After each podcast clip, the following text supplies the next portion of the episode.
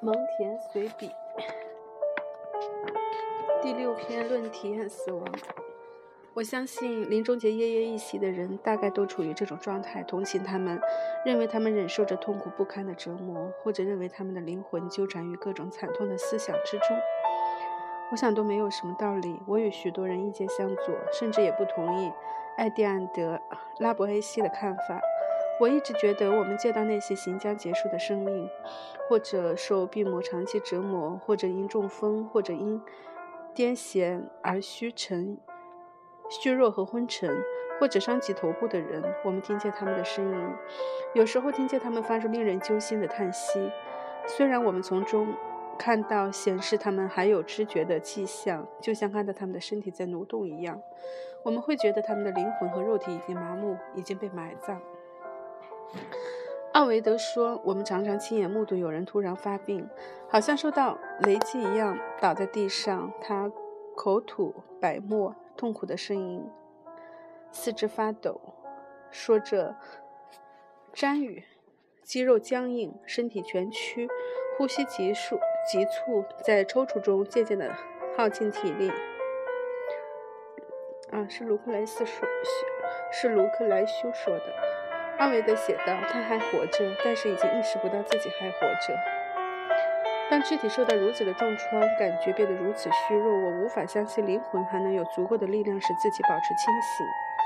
我还想，因为这个原因，他们已经不再有任何可以用来折磨自己的判断力，他们已经无力判断和感受自己恶劣的处境，因而他们并不需要太多的同情。对我来说，我想象不出还有更难以忍受的可怕状况：灵魂还活着，还在受苦，却失去了任何表达的手段。我还要说。比如那些被割去舌头后被处决的人，在这一类的死亡中，保持坚定和庄重的面容，沉默就是最适当的做法。我还要说说那些可悲的俘虏，他们落入卑鄙下流的现代刽子手、士兵之手，他们受尽拷打，受尽各种各样的酷刑，被迫缴纳根本交不起的超额赎金。他们被关在一个地方，完全没有。可能说出他们的想法和悲惨的处境。为了解救那些苦苦挣扎在死亡线上的人，诗人们凭着想象创造了几位天神。维吉尔说：“我奉命为地狱之神送上神圣的贡品，也帮助你离开你的躯体。至于对于我他们的他们的耳朵咆哮，强迫他们断断续续地说出不相连贯的片言只语，或者……”表示认同提提问者暗示的某种举动，这并不能证明他们还活着，起码不能证明他们维持着原有的生命。我们遇到过这样的情况：在刚刚入睡的时候，睡意还没有完全控制我们，我们会像在梦中一样看到周围发生的事情，我们会模模糊糊地听到别人说的话。好像这些话停留在大脑的边缘。根据他们所听、所说的最后几句话，我们会做回答。至于答的是否恰当，那得看运气，而不是靠智慧。是啊，我有过这种确确实实的经验，所以我毫不怀疑自己在这个问题上的判断是正确的。以下我说说为什么。首先，我完全失去了知觉。我努力地撕开我身上的紧身短上衣，我没有披挂盔甲，可是我知道当时我完全没有受伤的感觉，因为有许多的行为是不受我们控制的。维吉尔说，在半死的状态中，手指仍在摸索，想重新拿起武器。倒下的人由于自然的推力，会把双臂朝。倒下的方向伸出去，这种推动力使我们的肢体相互协作，做出了一些独立于我们的主观意志之外的动作。卢克莱修说：“据说战车的连枪迅猛地割下敌人的四肢，只见那些躯干在地上挪动，刹那间的疼痛感觉还来不及反馈到大脑。凝结的血块压迫我的胃，无需大脑的指示，我的双手本能地揉着胃部，就像我们平常挠痒一样。”有许多动物，甚至包括人在内，我们看见它们在死去以后，肌肉还在收缩和颤动。经验告诉我们，身体的某些部位在运动的时候，或者直起，或者倒下，是不需要得到同意的。这些消极的动作只在表面上与我们相关，不能说是我们做的动作。我们投入了全部身心做出来的动作，才是真正属于我们的动作。我们在睡梦中感觉到手脚疼痛，那不是我们真正的感觉。离家越来越近，我坠马的消息早已传开，家里人前来找到我，发出了照例在这种情形下可以听到的大呼小叫。我不尽简单的回答了人们的提人们提出的问题。有人说。我还想把给太太弄一匹马，因为我看见她在崎岖的山路上走得十分辛苦。人们显然在想，一个头脑清醒的人才会操这个心。然而我的头脑一点都不清醒。实际上，我的脑袋是空的，我的思想模糊不清。他们是视觉和听觉的产物，他们不是头脑的产生，他们不是头脑产生的。在当时的情况下，我不知道自己从哪里来，哪儿来，也不知道自己要到哪儿去。我没有能力判断，我也无法考虑别人提出的问题。我当时的思想全是感官本身的微弱反应，好像是一一种惯性。真正属于自己头脑的东西，只是一种梦境，它非常表面的触及头脑，好像轻轻的舔过，又像是加了一层感官产生的薄薄的印象。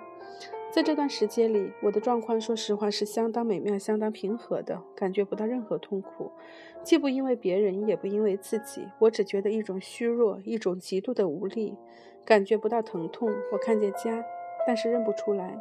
他们让我躺下，我感觉到休息当中有着无限的温馨，因为我一路上被这些可怜的人扯来扯去，路途遥远，而且又不好走。他们用双臂扛着我。在路上还换了两三次班，他们要我吃好多药，但是却被我拒绝了。我心中只想着自己头部受到致命的重创。我一点不说假话，这是一次非常美妙的死亡，因为我当时无力推理，无法对这个问题做出任何判断。我虚弱的身体令我没有任何感觉，我听任自己慢慢的流逝，那么的惬意，那么的顺畅。依我看，这是最最愉快的事情了。当我终于恢复生命、恢复力气以后，这是在两三个钟头以后发生的事。我同时重新有了疼痛的感觉。我有坠马的时候，四肢伤得不轻。在随后的两三个晚上，我的情形十分的糟糕，觉得自己好像又死了一次似的，而且，而且。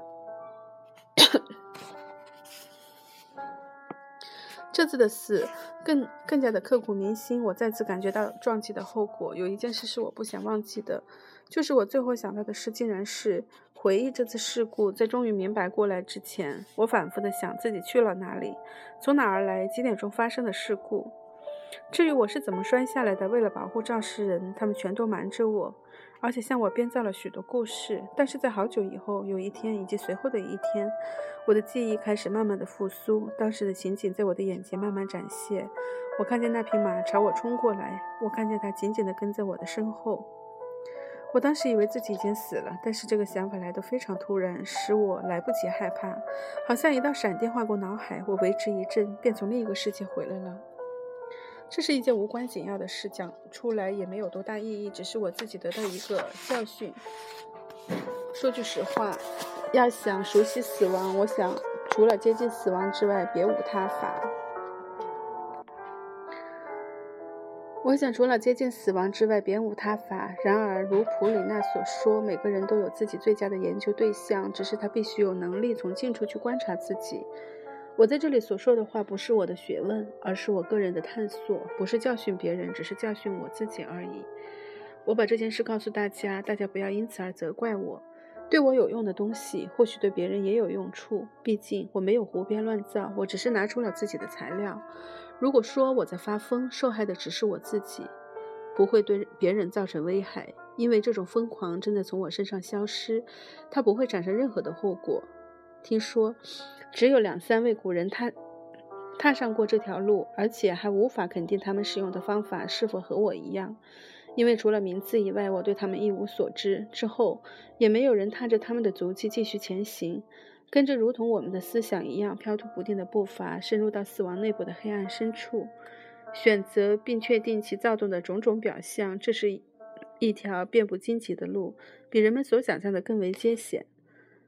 这也是一种特殊的打发时间的新方法，使我们摆脱市场世界惯常的甚至最为看重的事物。多少年以后，我的思想一直瞄准着自己，观察自己，研究自己。如果我研究北别的东西，那是为了把它立刻应用到自己身上。说得更确切一些，是为了把它应用在在自己的心里。我把我的这一门学问里学到的东西说出来，如同其他远远没有这么有益的学问一样，并不觉得自己有什么错。虽然我对自己的努力并不是很满意，描述自己的困难程度，当然也还有它的用处，是无可比拟的。我们在公共场场所的时候还要梳头，还要梳妆打扮呢。因此，我不停地描述自己，也不停地装扮自己，习惯把谈论自己变成一种官吏之举。因为憎恨说大话，而谈论自己和说大话之间好像有着一种不解之缘，所以在习惯上应该严厉地禁止谈论自己的作为。我们不说听孩子。撸鼻涕，虽然我们不不得不常常做这件事情，我们一般把把它叫做亲鼻子。赫拉斯说：“害怕错误反而导致恶弊。”我觉得这样的做法弊多于利，弊多利少。但是，即使在公共面前谈论自己，真的是一种自负的举动。只是按照自己总体的想法，我也不应该不让别人了解我病态的生活方式。既然它存在于我的身上，我不应该掩饰自己的错误，而应该公开地承认它。我把自己的想法说出来。不管怎么样，很多人喝酒，而且一醉方休，一味地灌醉葡萄酒，终究是个错误。好东西才使人欲罢不能。我相信这条规则。仅仅与人们共同的缺陷有关，它完全是为没有经验的小牛准备的。气死！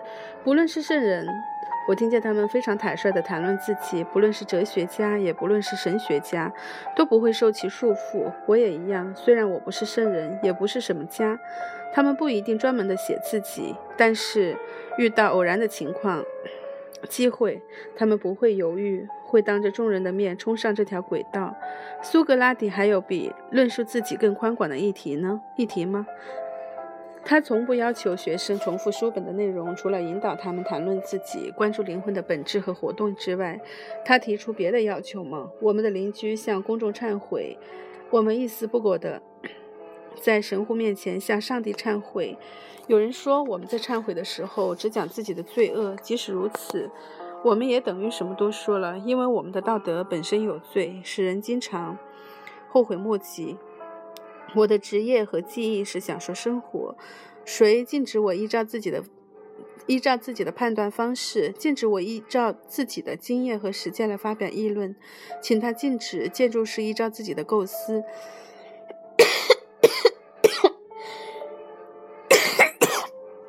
要求他依照旁人的设计来谈论自己的创作吧。要求他根据别人的学识，而不是根据自己的学识发表意见吧。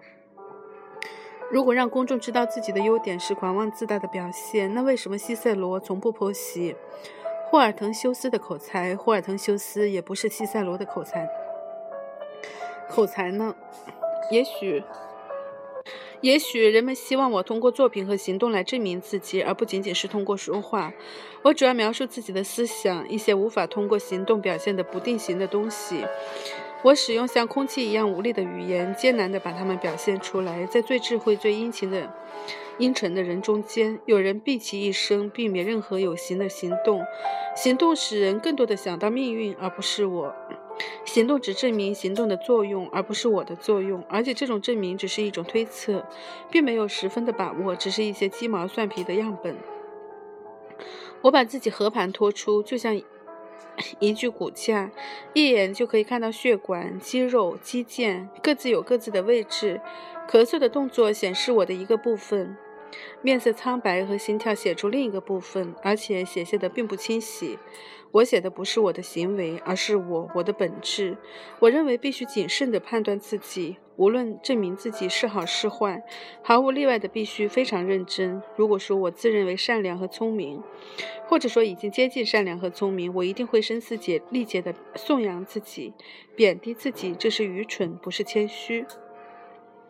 按照亚里士多德的说法，贬低自己是软弱和胆怯的表现。任何的美德都不可能通过造假来抬高自己，真相也绝不会为错误提供口实。言过其实，并不，并不一概是自大。最常见的情形还是愚蠢，满足现状，而且过分的乐在其中。任何美德都不可能通过造假来抬高自己，真相也绝不会为错误提供口实。言过其实，并不一概只是自大。最常见的情形还是愚蠢，满足现状，而且过分的乐在其中，进而陷入过分的满足现状，而且过分的乐在其中，进而陷入过分的自恋之中。依我看，是自以为是的毛病的实质所在。治疗这种病的最好办法是不理会别人开什么药，你要反其道而行之。他们不准谈论自己，也就是不准实践自己的思想。骄傲寓于思想之中，语言的作用是极其微小的。对于那些人来说，关心自己好像就是自恋，常常回顾自己，与自己保持密密切的联系，在他们看来好像是过分的自爱，这是可能发生的事。但之后把关心自己叫做空想和无所用心，对他们来说，丰富自己的思想，培养自己的性格，这是空中楼阁。他们认为，他们是在自己之外、与自己无关的一样东西。如果有人沉醉于对自己的认识之中，一味地看着别人 不如自己，那么，请他把眼睛向上看，看看过去的事迹。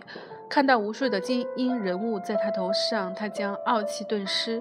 如果他沾沾自喜，感觉到自己勇气过人，请他想想两位西比翁，想想把他远远抛在后面的无数军队和老百姓。一个人如果同时考虑到许多不完善和软弱的习惯，他就不会因为任何的优特别的优点而骄傲起来。何况，任何人到头来还不是化为乌有。